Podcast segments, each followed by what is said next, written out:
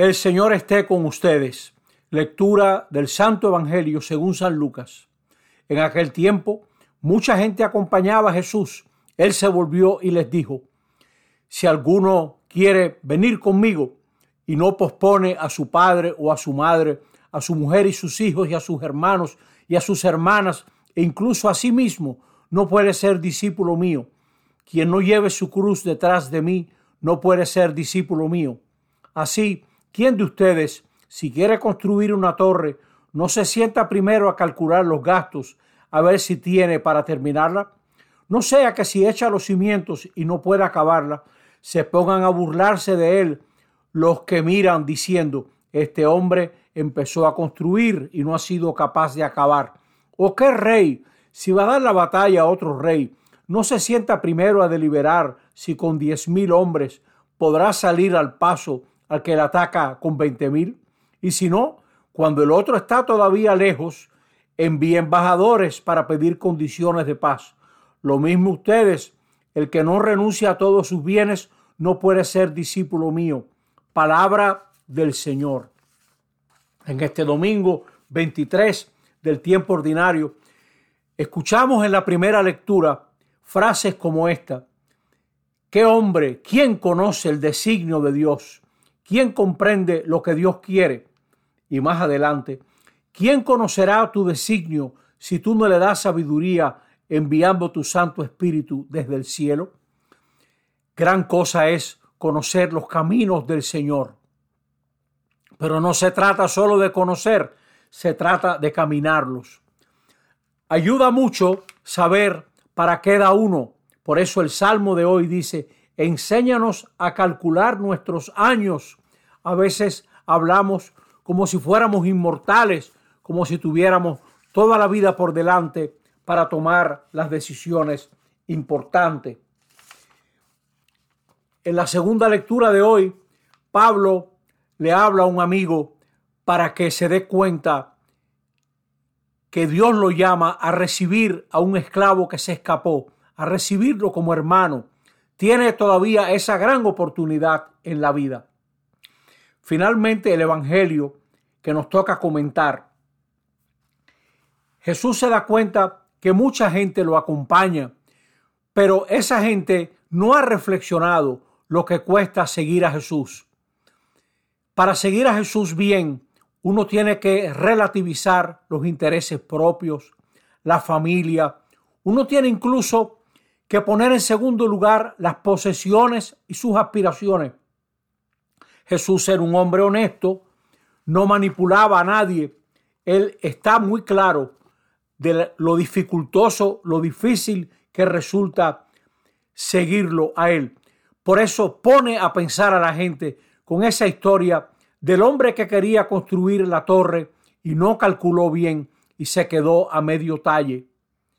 Si usted ha cruzado por la Nacaona, usted tiene que haber visto varias excavaciones, terrenos grandes excavados, y ya van creciendo las, las hierbas y hasta árboles dentro de la excavación, porque empezaron pero no pudieron terminar porque no calcularon bien.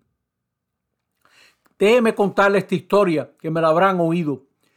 En el año 68, en el Colegio de Belén, en Miami, armaron una excursión extraordinaria. Ir y viajar por carretera conociendo los Estados Unidos desde Miami hasta Los Ángeles, parando en todas las bases militares que tenían un convenio con los Boy Scouts. Y luego caminar 15 días en las montañas Sangre de Cristo y fue mucha gente que se apuntó, incluyendo este padre. Éramos más de 150, pero el organizador, el padre José Ramón Tey, citó a todo el mundo en el Crandon Park con una mochila de 20 libras a caminar un sábado en la mañana. Y esa era una caminata larga. Y de toda la gente que se apuntó, no llegamos al final ni la mitad y esa fue la gente que fue. Es decir, nos puso a calcular y a ver para qué damos. Usted quiere ir y caminar 15 días por las montañas Sangre de Cristo de Nuevo México, donde de día el calor pasa los treinta y pico de grados y de noche a veces congela la temperatura. ¿Usted está dispuesto a caminar en esas condiciones con una mochila de veintipico de libras a la espalda? Eso es lo que hace Jesús aquí. Dice, ¿usted quiere ser compañero de camino mío? Cargue con su cruz. Usted puede cargar su cruz, la cruz de sus limitaciones, de sus dificultades, de sus fracasos, de sus sueños. Usted es capaz de relativizar su riqueza. Su familia, toda familia tiene su esquema, sus aspiraciones, sus intereses que se nos meten, se nos meten. A cada rato aparece una figura que se le ha metido los intereses familiares en su ejercicio profesional y queda mal porque no ha seguido las normas, porque la familia se cuela como las raíces de un árbol en una tubería, se cuela y va creciendo y nos hace daño.